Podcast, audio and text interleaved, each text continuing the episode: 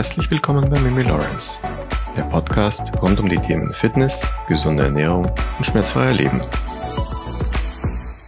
Herzlich willkommen zu unserer neuen Episode. In dieser Episode dreht sich alles um das Thema Bandscheibenvorfall. Ganz viele von euch haben mich gefragt, ob man mit einem Bandscheibenvorfall Sport machen darf, was so schlimm ist am Bandscheibenvorfall, was man tun kann, wenn man einen Bandscheibenvorfall hat. Und das hat sich in den letzten 14 Tagen so krass angehäuft, die Frage, dass ich mir gedacht habe, wir machen dazu mal eine Podcast-Folge, denn ich habe dazu so einiges zu sagen. Also diese ganz grobe Frage, die wir so in den Raum stellen, ist, Training mit einem Bandscheibenvorfall, ja oder nein? Viel, viel häufiger als man vermutet, gibt es Bandscheibenvorfälle. Das Thema ist einfach nur, dass ganz, ganz viele Menschen davon gar nichts mitbekommen, weil sie vielleicht nicht so diese typischen Schmerzen haben, weil sie das nicht beeinträchtigt und sie merken einfach gar nicht, dass es einen Bandscheibenvorfall gibt. Eine ganz interessante Studie kommt dazu aus Amerika. Und da hat man mit so Highschool-Kids, also Highschool-Kids, die Baseball gespielt haben, eine Untersuchung durchgeführt. Wenn du in die Highschool gehst, bist du so zwischen 16 und 18 Jahren alt, ja? Diese Kids, über 80 Prozent dieser, dieser Jungs, die waren asymptomatisch. Das bedeutet, sie hatten keine Schmerzen. Also diese Jungs haben keine Schmerzen gespürt, hatten aber laut Scannen einen Bandscheibenvorfall. Und das ist genau das, was ich meine. Ja? Also du musst nicht unbedingt Schmerzen spüren und kannst trotzdem vielleicht einen Bandscheibenvorfall haben. Diese Kinder jetzt, ja, die waren 16 bis 18 Jahre alt. Sie hatten keine Rückenschmerzen. Sie hatten gar keine Schmerzen. Sie dachten, sie seien kerngesund, aber über 80 Prozent hatten nachweisbar Bandscheibenschäden. Jetzt muss man natürlich so ein bisschen ähm, im Auge behalten, dass Baseball halt ein schwieriger Sport für deine Wirbelsäule ist. Also deine Wirbelsäule mag generell Rotation nicht ganz so gerne und dann zusätzlich diese hohe Kraft von diesem Schlagsport. Deswegen hatten die Jungs natürlich auch mehr Stress als so ein normales Kind von 16 bis 18, das jetzt vielleicht nicht Baseball, Golf oder Tennis oder Eishockey spielt. Aber nichtsdestotrotz ist das schon mal eine Zahl, die man erstmal sacken lassen kann dass alleine 80 Prozent von diesen 16- bis 18-jährigen Jungs schon Bandscheibenschäden hatten, ohne irgendwelche Symptome zu fühlen. Dieses Thema Bandscheibenvorfall beschäftigt mich natürlich schon seitdem ich aktiv in meinem Beruf arbeite. Und ich muss euch ganz ehrlich sagen, dass ich bisher vielleicht vier Kunden hatte in all den Jahren, die ich nicht behandeln wollte aufgrund eines Bandscheibenvorfalls. Beziehungsweise, wo ich halt gesagt habe, bevor wir anfangen können mit Mobilisation, manueller Therapie und Training, musst du bitte zuerst zu einem Arzt gehen. Vier. Von all den Kunden, die ich bis in, mein, also in meiner ganzen beruflichen Laufbahn hatte, waren es vier Kunden. Die Problematik die ich beim Arzt sehe. Und ich weiß, dass, dass, mich jetzt einige auseinandernehmen werden dafür, aber ich sehe diese Problematik einfach beim Arzt. Und vielleicht erkennt sich ja der ein oder andere auch in dem wieder, was ich jetzt sage. Die Diagnostik beim Arzt wird einfach leider viel, viel zu schnell so einmal eins zusammengezählt. Du gehst zum Arzt und sagst, du hast Rückenschmerzen. Daraufhin hm, führt der Arzt irgendein bildgebendes Verfahren durch, meinetwegen ein MRT, und dieses MRT weist eine strukturelle Veränderung auf. Dann ist das Urteil des Arztes, Sie haben einen Bandscheibenvorfall. Das ist vielleicht auch richtig, ja, also bestimmt liegt dann da ein Bandscheibenvorfall vor, aber der Arzt sieht ja gar nicht in diesem MRT, ob das vielleicht schon ein alter Bandscheibenvorfall ist, wie lange dieser Bandscheibenvorfall ist. Er geht da auch gar nicht drauf ein, weil er das gar nicht sehen kann in diesem MRT. Nochmal, ich arbeite seit über 15 Jahren mit Kunden zusammen. Wenn man diese ganze Zeit nimmt, mit der ich aktiv am Kunden arbeite, bin ich bestimmt schon über 22 Jahre an Kunden. Und ich hatte vier Kunden, wo ich selber gesagt habe, okay, ich glaube auch, das ist wirklich ein akuter Bandscheibenvorfall. Ich hatte aber ganz, ganz viele Kunden, die hatten so krasse Schmerzen, dass sie mich liegend von der Couch angerufen haben, weil sie sich nicht mehr bewegen konnten, weil sie Angst hatten, weil sie einfach Hilfe gebraucht haben und dachten, es sei ein Bandscheibenvorfall. Mein eigener Mann hatte das auch schon. Der lag auch schon nachts auf der Couch und hat selber geglaubt, er hat einen Bandscheibenvorfall. Und auch den haben wir dann wieder mobilisiert bekommen Denn mit großer Wahrscheinlichkeit ist es kein Bandscheibenvorfall in den meisten Fällen. Das ist halt mal die gute Nachricht daran. Ich hoffe, die Ärzte und die Therapeuten und so, die nehmen mich jetzt nicht zu doll auseinander, aber vielleicht bist du selber auch schon mal mit Rückenschmerzen zum Arzt gegangen. Er hat ein MRT gemacht und hat dann einfach gesagt, du hast einen Bandscheibenvorfall. Und irgendwie hat sich das im Laufe der Zeit dann rausgestellt, dass es vielleicht doch nicht so war. Oder vielleicht glaubst du immer noch, dass du einen hattest, weil der Arzt das gesagt hat. Also, das Ding ist, ich als ähm, Sportphysio, ja, oder generell auch, falls mir Physiotherapeuten und alles zuhören, die werden mir ja sehr wahrscheinlich recht geben. Wenn du gut differentialdiagnostisch und neurologisch testen kannst, indem du Muskelfunktionstests machst, indem du zum Beispiel Sensibilitätstests machst, indem du die Nerven testest, dann kann man über manuell therapeutische Testverfahren wirklich ganz gut sagen, ob dein struktureller Schaden vorliegt oder auch nicht. Ob das alles zusammenpasst oder ob es nicht zusammenpasst. Deswegen bin ich selber ein großer Freund davon, erstmal manualtherapeutisch durchzuchecken, bevor man wirklich sagt, geh mal zum Arzt, mach mal ein MRT und die ganze Kette nimmt so seinen Verlauf. Warum ich nicht so ein großer Freund oder naja, Freund von M oder Freund des MRTs bin oder der aussagekräftig, der Aussagekraft eines MRTs. Es gibt eine Studie aus Florida. Ja? In dieser Studie wurden Ärzten MRTs vorgelegt und basierend auf diesen MRTs mussten die Ärzte Diagnosen stellen. Ein Jahr später wurde den gleichen Ärzten exakt die gleichen MRT-Bilder vorgelegt. Die Ärzte wussten aber nicht, dass es exakt die gleichen MRT-Bilder waren. Ergebnis? In über 90 Prozent der Fälle haben die Ärzte die gleichen MRTs anders diagnostiziert. Deswegen bin ich nicht so ein Riesenfreund von MRTs. Wenn du dir schon mal ein MRT-Bild angeschaut hast, dann wirst du als Laie vermutlich auch sagen, ich erkenne da gar nichts drauf. Ja? Und MRTs zu lesen und ganz genau zu sehen, was da passt und was da nicht passt, das ist bei weitem nicht so einfach. Und den Ärzten geht es da mehr oder weniger genauso wie uns Laien. Ich war mal auf so einer Physio-Fortbildung und auf der Physio-Fortbildung hat dieser, dieser Ausbildungsleiter da ein Bild vom Strand gezeigt. Und er hat uns an allen Ernstes gefragt, einfach nur dieses Bild vom Strand. Ja, man sah Meer, Strand und sonst nichts. Wie viel Grad ist wohl an diesem Ort auf diesem Bild? Es fingen die heißesten Diskussionen an, ob das 20 Grad wären, ob das 17 Grad wären. Jeder hatte so seine genaue Erklärung, warum man jetzt glaubt, dass es meinetwegen 20 Grad wären. Und am Ende dieser ganzen Diskussionsrunde, die bestimmt 30, 35 Minuten gedauert hat, bis so jeder seinen Senf dazu beigetragen hatte, hat uns dieser Physioleiter gesagt, naja, die einzige richtige Antwort auf diese Frage, wie viel Grad es wohl an diesem Strand sein, wäre gewesen, ich habe keine Ahnung. Keiner von uns hat sich getraut zu sagen, ich habe keine Ahnung. Denn die Forderung war ja, wie viel Grad ist da am Stand? Das war die Forderung, die an uns gestellt wurde. Und die Forderung der Kausalität steht ja dann genauso gut im Raum. Der Mensch trifft also eine Aussage, die für ihn plausibel ist und versucht dann irgendeine Erklärung dafür zu finden. Und das ist ein total gutes Beispiel, wie bei einem rein bildgebenden Verfahren diagnostiziert wird. Warum ich kein Freund von MRTs bin oder von MRTs alleinen, ist, man hat so viele Qualitäten, die man untersuchen kann.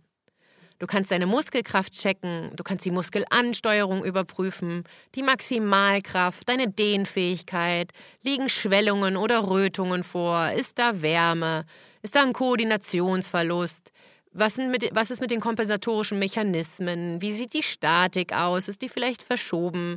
Hast du eine Ansatzreizung? Etc. pp. All das müsste man einbeziehen, um zu schauen auf diesem MRT-Bild, ob du einen Bandscheibenvorfall hast oder nicht. Und genau das findet nicht statt. So, jetzt wisst ihr erstmal, was ich generell über den Bandscheibenvorfall so zu sagen habe und dass meiner Meinung nach einfach sehr wenige Menschen wirklich einen Bandscheibenvorfall haben.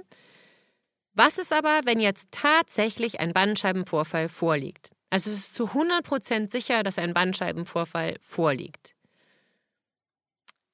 wenn die Schmerzen weniger werden. Ja, also diese erste Schmerzphase ist umgangen bei diesem Sport, äh, bei diesem Bandscheibenvorfall. Und dann ist so die Frage, was sage ich denn jetzt meinem Kunden im Punkto Sport? Nochmal. In den meisten Fällen haben die Kunden keinen Bandscheibenvorfall. Die meisten haben diagnostiziert, dass sie einen Bandscheibenvorfall haben, haben aber wirklich keinen. Dann ist der Ablauf hier. Ich würde mir anschauen, wie die Statik funktioniert. Schauen, dass es keine großen Kompensationen ausgebildet sind, denn dein Körper ist ja schon auch ein kleiner Intelligenzbolzen und versucht sich das alles immer möglichst komfortabel zu gestalten. Nehmen wir ein Beispiel, was du bestimmt kennst. Wenn du umknickst und das tut weh, dann fängst du ja automatisch an zu humpeln. Das ist eine Reaktion deines Körpers, weil er auf gar keinen Fall Schmerzen haben möchte. Deswegen humpelt er, weil das für ihn komfortabler ist, weil du dann die Schmerzen nicht so doll spürst. Das ist ja keine bewusste Entscheidung, sondern das kommt automatisiert. Und das meine ich mit dem Kompensationen, ja? Also wir müssen schauen, dass wir die Kompensationen so ein bisschen rausbekommen und auch wo die Kompensation liegt. Zum Beispiel siehst du das bestimmt oft auch bei Rückenschmerzen, wenn du dich dann nach vorne beugst, dann beugst du dich nicht gleichmäßig von der Höhe der rechten und der linken Schulter runter zum Boden. Du beugst dich ungleichmäßig. Und genau das wäre die erste Kompensation, die man zum Beispiel rauskriegen muss, nämlich dass du dich gleichmäßig nach unten beugst und nicht über eine oder die andere Seite kompensierst. Nochmal. In den meisten Fällen hat man halt keinen wirklichen Bandscheibenvorfall. Wenn du einen wirklich hast, wenn du wirklich einen Bandscheibenvorfall hast, ist die erste goldene Regel, du musst erstmal schmerzfrei werden und deine Funktion zurückgewinnen. Dann die Muskelkraft wiederherstellen und dann Krafttraining betreiben. Also die goldene Kette, wenn du einen echten, wirklich diagnostizierten und vom Physiotherapeut abgenommenen Bandscheibenvorfall hast, erst schmerzfrei werden. Dann deine Funktion zurückgewinnen dann die Muskelkraft wiederherstellen und dann mit Krafttraining daran arbeiten, dass dein Rücken stärker wird. Wenn deine Wirbelsäule Probleme macht oder das Gewebe um deine Wirbelsäule herum, ist die Grundlage immer die gleiche. Dein Gewebe wurden Kräfte ausgesetzt, die das Gewebe und die Wirbelsäule so nicht stabilisieren können. Deswegen brauchst du auf jeden Fall Krafttraining. Der Fokus dieses Krafttrainings sollte in der Kraftausdauer des unteren Rückens liegen. Ähm, Grundübungen wie Kniebeugen, Kreuzheben und sowas, die sind dafür nicht ganz so gut geeignet, weil deine Satzdauer länger, also selten länger ist. Deine Satzdauer ist selten länger als eine Minute. Deswegen würde ich die Übungen wechseln. Geh mal über zu Back Extensions, mit deutlich längeren Satzdauern als eine Minute, um die Kraftausdauer deines unteren Rückens zu steigern und die Kraftausdauer in dem Fall, um die Ermüdungsresistenz zu verbessern. Warum? Verletzungen passieren meist dann, wenn eine gewisse Vorermüdung gegeben ist. Also müssen wir die Kraftausdauer des unteren Rückens steigern, damit du Verletzungen vorbeugen kannst, wenn du müde wirst. Verletzungen passieren nicht nur, wenn du müde bist, sondern Verletzungen passieren auch meist in einer Kombinationsbewegung, bestehend aus einer Wirbelsäulenvorbeugung, einer Seitneigung und einer Rotation. Das führt zu allen möglichen Blockaden. Vielleicht sollte ich das Wort Blockaden auch lieber zu Funktionsstörungen oder durch Probleme, durch das Wort Probleme ersetzen, weil das einige nicht so gerne hören, wenn ich von Blockaden rede. Aber da liegt halt einfach ein Block äh, da liegt ein Problem vor, sagen wir es mal so. Da liegt ein Problem vor. Ja? Meine Erfahrung, diese Problematik haben mehr Frauen als Männer. Warum? Und das meine ich gar nicht böse oder irgendwie anmaßend, aber die Frauen haben halt oft mehr das Kind auf einer Seite. Frauen machen einfach auch oft mehr im Haushalt. Und die Haushaltsgeräte stehen meistens ein bisschen ungünstig, wie die Geschirrspülmaschine und die Waschmaschine und so. Also du musst dich immer bücken, meist dann auch um eine Seite. Und manchmal hast du das Kind auf einer Seite und musst dich halt trotzdem bücken. Deswegen sind die, die Damen öfters häufiger betroffen als die Männer. Ja? Die Golfer kennen das Problem halt auch, ne? Durch den Golfschlag immer auf einer Seite, die haben auch oft damit zu kämpfen. Vielleicht hast du ja aber keinen Bandscheibenvorfall, vielleicht leidest du einfach in Anführungsstrichen nur unter Rückenschmerzen. Schmerz ist immer ein Signal deines Körpers, dass etwas nicht passt. Wenn du Rückenschmerzen hast, ja, dann ist dein unterer Rücken oder neu. Cut. Cut, cut, cut. Gehen wir jetzt mal davon aus, du hast keinen Bandscheibenvorfall, sondern einfach in Anführungsstrichen nur Rückenschmerzen. Zuallererst, Schmerz ist immer ein Signal deines Körpers, dass irgendetwas nicht stimmt. Dein unterer Rücken ist ein zentrales Glied bei fast allen Übungen. Wenn du Probleme im unteren Rücken hast, schränkt es dein Training einfach massiv ein. Wenn du also unter akuten unteren Rückenschmerzen leidest, gilt der Grundsatz kein Training, sondern Therapie. Kein Training mit unteren Rückenschmerzen, mit akuten unteren Rückenschmerzen, sondern nur Therapie. Wir müssen die Rückenschmerzen beheben und wenn sie weniger werden, beginnen wir mit dem Training. Aber auch dann gilt, wenn du das Training wieder aufnimmst, trainierst du nur um den Rücken herum und nicht direkt den Rücken. Wenn du komplett schmerzfrei bist, dann kannst du wieder an den Rücken rangehen. Aber auch da gilt dann, du bist schmerzfrei, gehst wieder in den Rückenmuskel rein, aber du vermeidest Dinge wie Rotation, Neigung und vertikale Beladung. Du machst kein Kreuzheben, sondern vielleicht eher Beinbizep, Beincurl, du trainierst dein Gesäß, du machst Kniebeugen mit erhöhten Fersen, weil dich das nicht so belastet, etc. Schritt für Schritt bringst du oder bereitest du deinen Rücken wieder auf eine höhere Belastung vor und machst dafür zusätzlich ganz, ganz viel Mobilität. Mobilität ist hier das Stichwort für den nächsten Punkt. Gerade bei unteren Rückenschmerzen sind Mobilitätsdefizite in der Hüfte einfach wahnsinnig häufig. So, das ist ja in der groben Laiensphäre auch schon angekommen, ja, nicht selten, eher ziemlich inflationell, hört man, dass der Hüftbeuger schuld ist, wenn du Rückenschmerzen hast. Das ist auch richtig, ja. Also den Hüftbeuger muss man sich schon mit angucken. Was du nicht vergessen darfst, sind deine Hüftrotatoren und du musst es testen und du darfst es nicht schätzen, ja? Also du musst testen den Hüftbeuger, die Hüftrotatoren, deine Adduktoren, auch dein Gesäß. Was limitiert dich hier? Das musst du rausfinden. Das kann bei jedem Menschen unterschiedlich sein, ja? Das heißt nicht, wenn der Hüftbeuger gut funktioniert, dass dein unterer Rücken in Ordnung ist und die Hüfte damit nichts zu tun hat. Nein, dann musst du zum nächsten Punkt. Wie sind die Rotatoren? Wie ist die Adduktoren? Wie ist das Gesäß? All das hat Einfluss auf einen unteren Rücken. Der untere Rücken ist einfach so zentral beim Krafttraining und Co. Ähm, wieso erkläre ich euch das denn jetzt? Es gibt etwas, das nennt sich Detraining-Effekt. Der Detraining-Effekt, der sagt aus, wie schnell verliert man eine körperliche Leistungsfähigkeit. Ja? Und dieser Detraining-Effekt sagt auch aus, dass man eine körperliche Leistungsfähigkeit unterschiedlich schnell bei unterschiedlichen Körperpartien verliert. Der untere Rücken verliert relativ schnell seine Kraft, während zum Beispiel deine Beine, ganz besonders der Quadrizeps, also der Oberschenkel, und der Hamstring, also hinten die Beinrückseite, das nicht tun. Es gibt so viele Fälle, auch bei mir im Kundenkreis, ähm, von Kunden zum Beispiel, deren Beinen ziemlich hohe Gewichte trainieren können, aber der untere Rücken, der kann einfach nicht standhalten. Der kann bei mehreren Sätzen einfach nicht sauber stabilisieren. Und auf einmal macht dann der Rücken dicht. Die Beine, die können das Gewicht tragen, ohne Probleme. Aber der Rücken kann es nicht mehr stabilisieren. Wenn du das merkst, also du machst Kniebeugen, oder Kreuzheben, was auch immer, und das Gewicht geht immer höher und du kommst an einen Punkt, wo immer der Rücken dicht macht, dann kannst du nur eines tun. Du musst zurücktreten. Du musst regelmäßig trainieren und regelmäßig den Fokus auf die Grundlage des unteren Rückens setzen. Und erst wenn das gut vorbereitet ist, erst dann kannst du wieder das Gewicht steigern.